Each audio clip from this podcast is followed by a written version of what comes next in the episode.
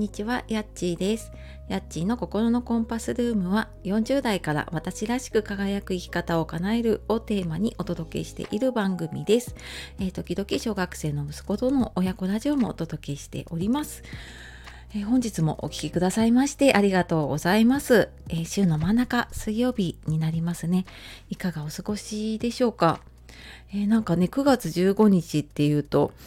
なんか私の中では敬老の日のイメージがね 大きくって、うん、なんかいつからかね変わったんですけどなんとなくねそのイメージがなかなかね抜けないなと思っております。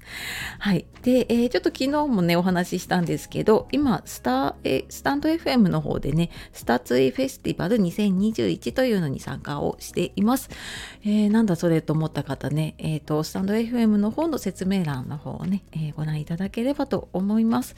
で、えー、17日までねこの、えーと、イベントというかやっていましてでその期間私も平日の朝だけなんですけど6時から6時10分まで朝活ライブと称してね、えー、ちょっと朝気持ちよくスタートできるようなそんなライブをしております。はい。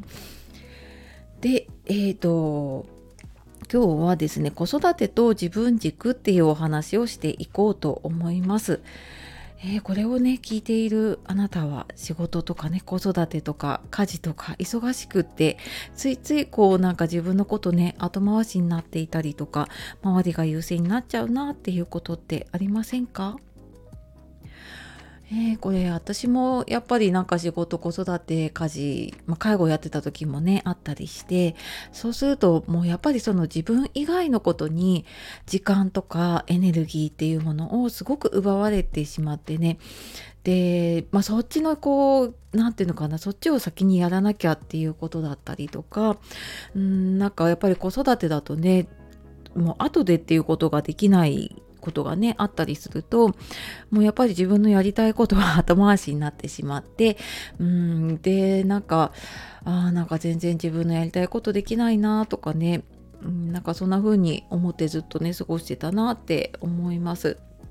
でそうやってなんかそれが続いていくとその他人軸で考えるっていうのかなうんなんかそれがもう当たり前になってしまっていてなかなかねそれを自分にこう時間とかねエネルギーを使うっていうのに取り戻すのがねなかなか大変になってきたなって思います。まあ、子供がねあの乳えー、乳児とかね幼児とかになっていってちょっと大きくなっていくとね少しこうあの時間時間というかね少し手が離れる時間があるんだけどなんかそのそこもねなんかあんまりこう自分に使うっていう感覚がねなくなっていたかなって思っています。でなんかそうやってちょっとね無駄に過ごしてた時間があるなって思うので、まあ、まずはねやっぱり時間とかエネルギーっていうのをねこう自分のために取り戻すっていうことをするといいかなって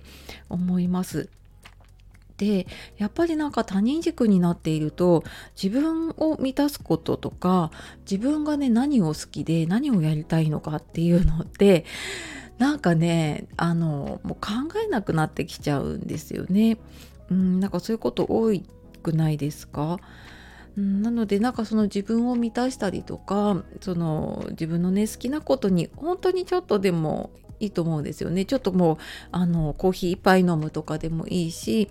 うん、ちょっとなんか朝ねちょっとだけ自分の時間を取るとかでもいいと思うんですけどなんかそんな風にね少しでもそうやって自分を満たしていくと、うん、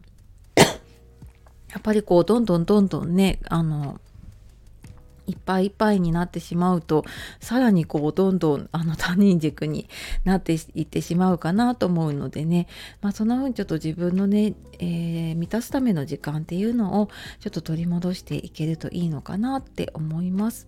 でとは言ってもねなんかその子育てに追われてきてじゃあいざなんか自分のやりたいことをやろうと思った時にねいや時間のどうやって使ったらいいんだろうってすごく私も悩んだんですね。はい。なので、ちょっとどうしたらいいかわからないなっていう方は、えー、9月の無料講座の方で自分のための時間の使い方っていうことで、これ特になんかその時間管理とかのノウハウっていうよりは、もうなんかその仕事とかね、子育てで追われていて、もうなんかいつかやろうとかね先延ばししちゃうっていうのから、まあ、卒業してねでそこから自分が何に時間を使っていくのかとか自分のための時間をね使えるようにするにはどんなことが必要かってこれ全然ノウハウとかでもないくってねあの少しこうちょっと自分の気持ちと向き合ってみたりとか、うん、そういうのがすごく大事になってくると思うので、えー、気になる方いたらちょっとずつあのお席埋まってきているので、えー、説明欄の方からちょっと早めに見てみてください。はい。というわけで、えー、今日は子育てと自分軸ということでお話をしてきました。最後まで聞いてくださいましてありがとうございました。では素敵な一日をお過ごしください。さようなら。またね